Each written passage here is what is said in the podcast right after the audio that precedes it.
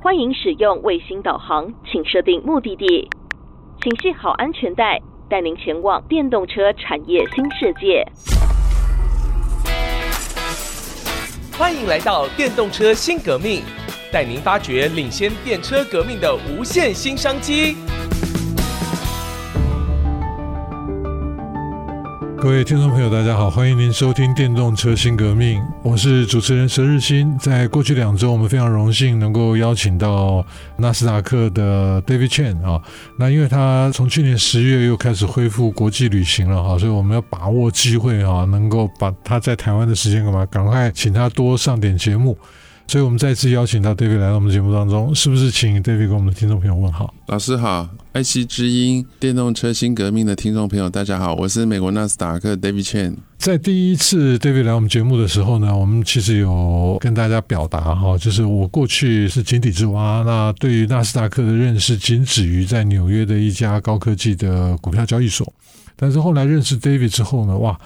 发觉他们很厉害啊！如果第一集没听的话呢，要回去补课。就是啊，包含这个 Nordic、Baltic 啊，那这些都是百分之百 own 的一些 stock exchange。那我更惊讶、更震撼的是，其实你们不是只有做股票交易啊，股票交易所到大众物资的交易所，到加密货币的交易所，到碳权的交易所，哇，真的是铺天盖地哈，所有能做的生意都给你们做光了。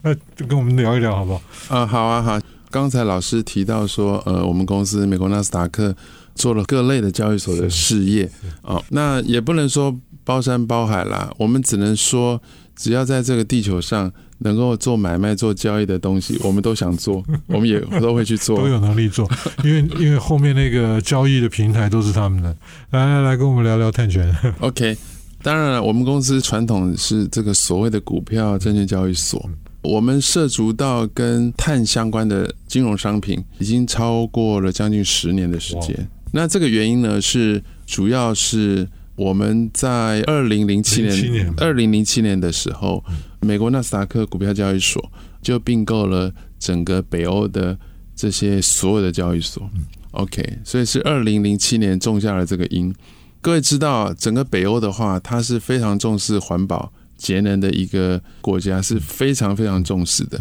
那远的不说吧，大家也知道，像台湾的这些风能、风电，很多都是呃北欧呃，包括丹麦啊等等这些风电公司到台湾来这里发展。除了这个像丹麦啊，或者是挪威这边的风电公司之外，那如果我们讲到地热，那我们就会想到冰岛。啊，冰岛。那冰岛它是就是一个火山嘛，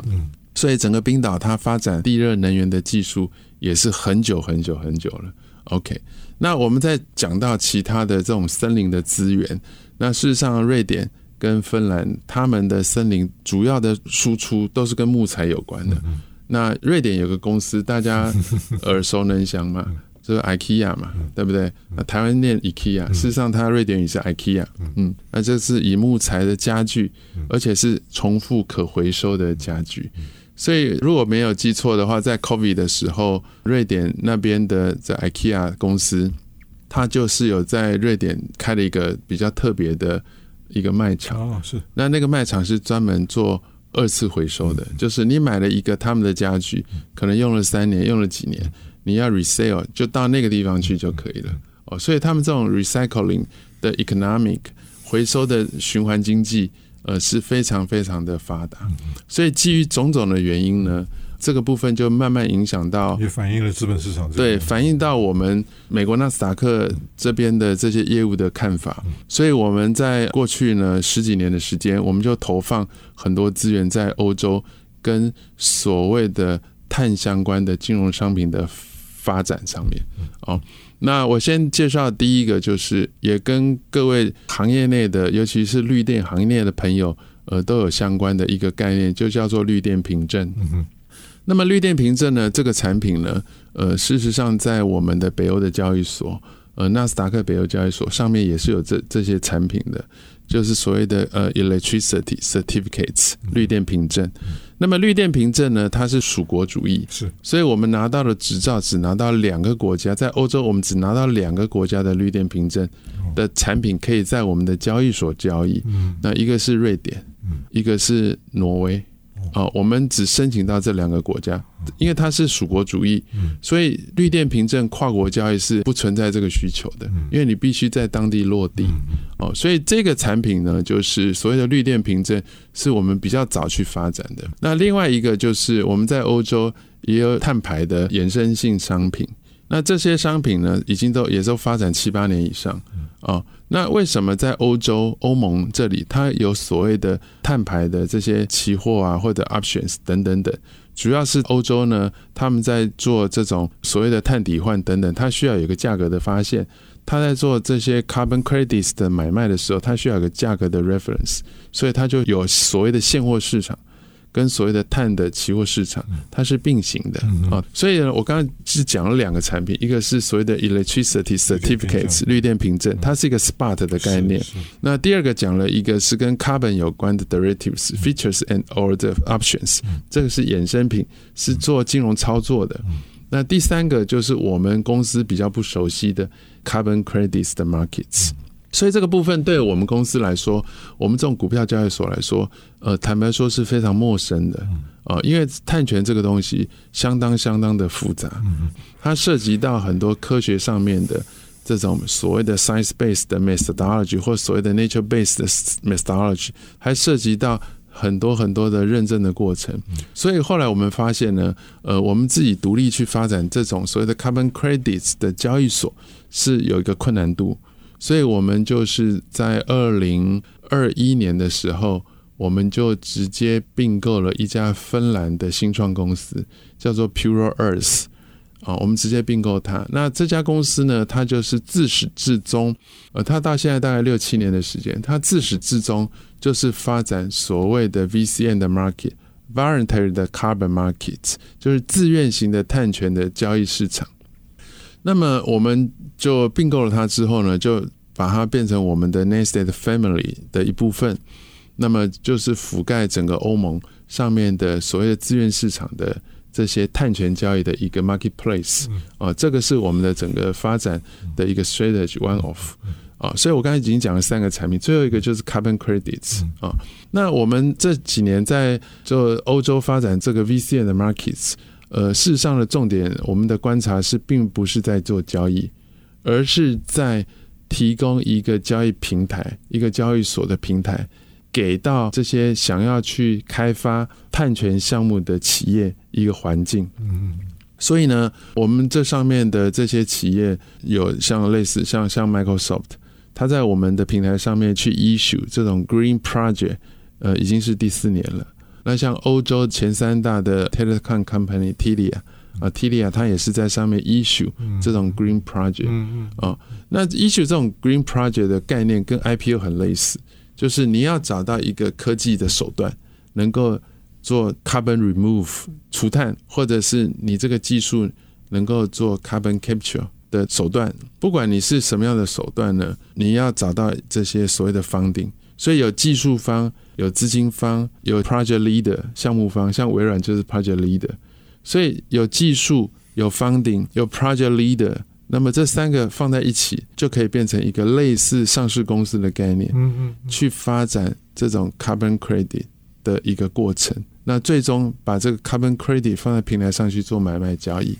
这个比较好像。不是 corporate finance，比较是 project finance 的概念，但是就是说它，它、嗯、它的概念是一样，可以作为一个交易标的。啊，project base，对，对，project base。OK，呃，那 project base，呃，这是目前，所以这个在纳斯达克网站上可以看得到。啊，可以的，可以的、哦 okay、可以的，可以的。那这个也是现在目前看起来是一个趋势，嗯，一个趋势。为什么？因为包括像 Microsoft、苹果啊等等，包括我们台湾的这种 supply chain，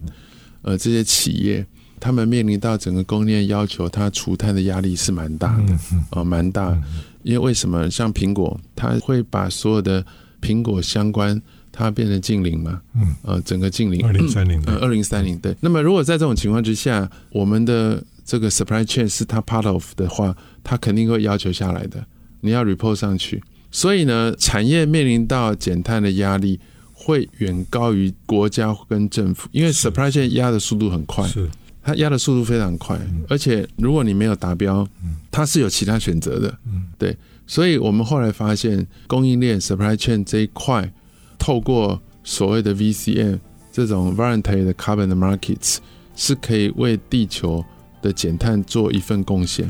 而这个部分也是 supply chain 的 buyer head。比如说苹果这种公司，它能够接受，他们有，而且有可能有义务，对，有这个责任，有责任起来 take the lead，对，所以他们是可以接受这种方式。是我们先休息一下，待会儿继续哈，再回来跟 David 聊更深入有关于这个碳的相关，可能是金融商品，也可能是一些科技。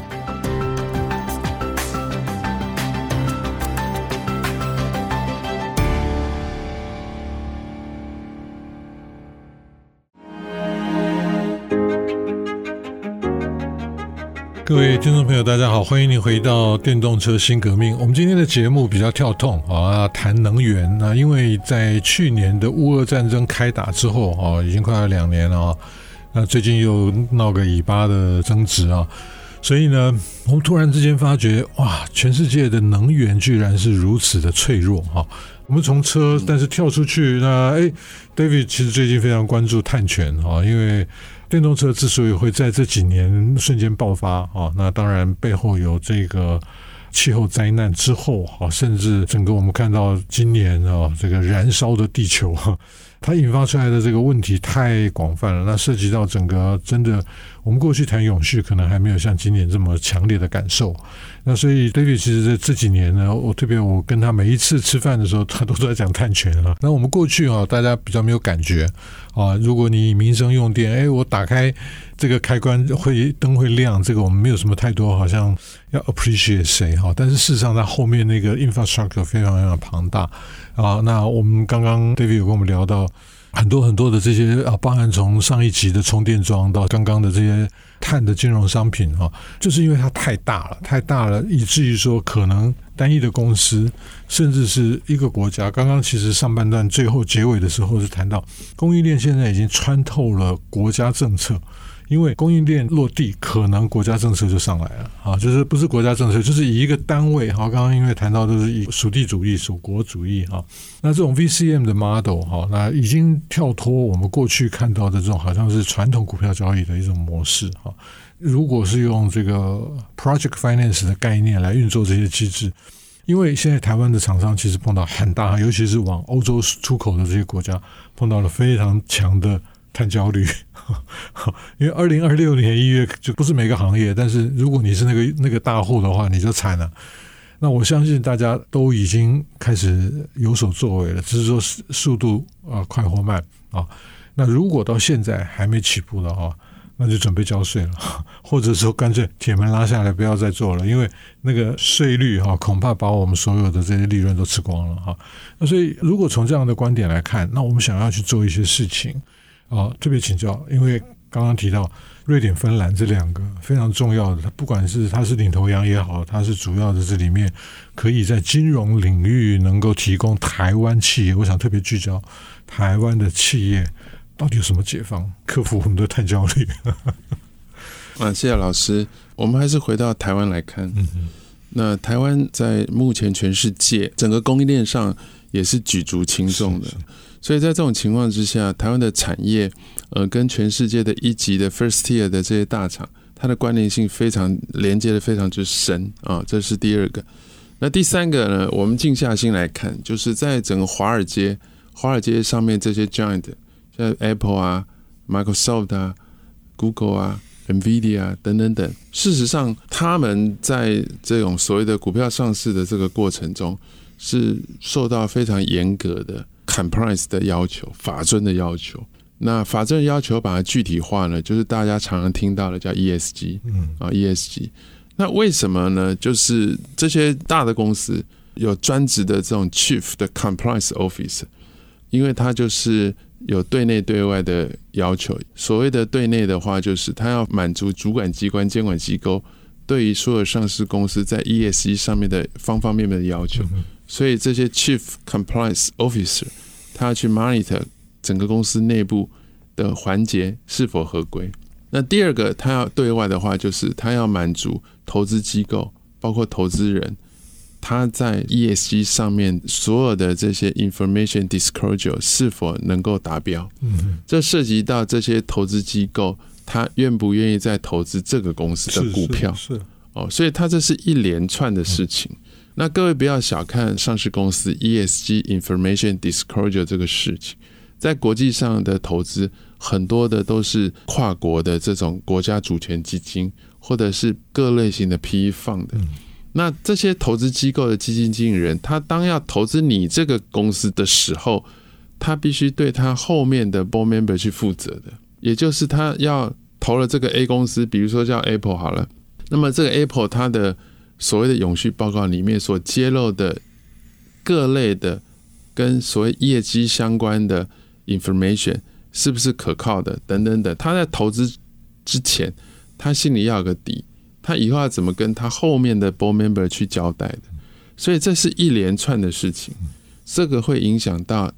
苹果的股价的。是，所以这个事情要非常非常谨慎小心。所以这一波当然有慢慢的会影响到台湾的这些上市公司，但是力道还没有华尔街这么强啊。但是后续肯定会很强的啊。所以从这些角度来看呢，企业它在未来怎么去解决，或者是怎么去达到减碳的目标，这个就非常的关键。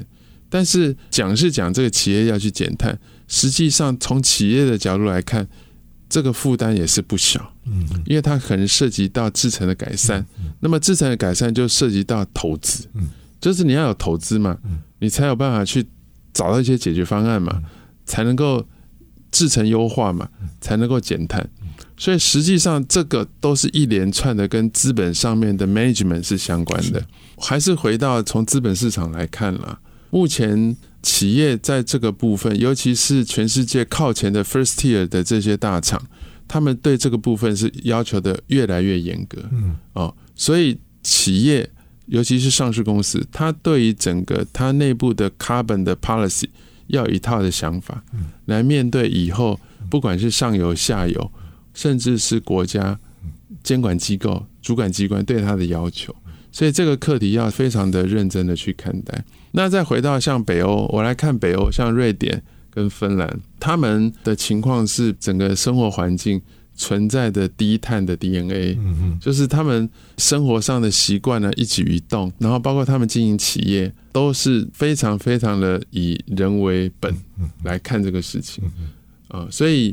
我觉得北欧这个部分还是蛮值得大家去参考跟学习的。那他们每个国家都有不同的天然资源，以冰岛来说就是地热啊，那以挪威跟丹麦这边就是靠近北海。所以有巨量的风能嘛，啊，那芬兰跟瑞典这边的主力部队就是这种 biochar 生质能，呃，各种的 green technology，对，所以呃，面对未来的这种气候变迁的挑战，我们除了减碳之外，这中间我们要去思考，我们是不是可以透过这整个过程，能够去发展出 green technology，所谓的绿能产业、绿能科技，那这个部分。是还蛮值得去关注的。嗯，我想这边都很深很深，而且可能时间缓不济急哈。问一个很 critical 的问题，就是说我到底要去哪里买绿电凭证？哦，那绿电凭证跟碳权不太一样。绿电凭证是属国主义，嗯啊，那碳权的话，就是基本上碳权还是一个概念，就是它分成两个市场，一个是自愿碳权的市场，一个是 compliance 的，就是国家规范的。这种所谓的 N NDC 的市场，所以你如果到欧洲、到美国去看，它的就分两边，一个部分是那个欧洲的 EU 的 Carbon Commission 的呃 Emission 的这个这个 Price，大概就八十块欧元、九十块欧元不一定。那另外一个就是 VCM，就是自愿碳排，这个部分就很低，大概三块欧元、四块欧元、五块不一定，所以差距是非常之大的。所以企业要先思考。你为什么要用碳权？你到底是要去做 regulated 这块的 offset，所以那你就要去买到 NDC 的这一块，那就很贵。那如果你是为了你的 supply chain 需要，那么去 offset 一部分你没达标的部分，嗯、那么你就用 VCM 就也是可以。所以 depends on 你的 requirement、哦。那第二个问题就是说，我们怎么去 identify 我们买到的碳权是不是够 high quality？、这个很重要。应该是说这个很难，很复杂，很难又很复杂。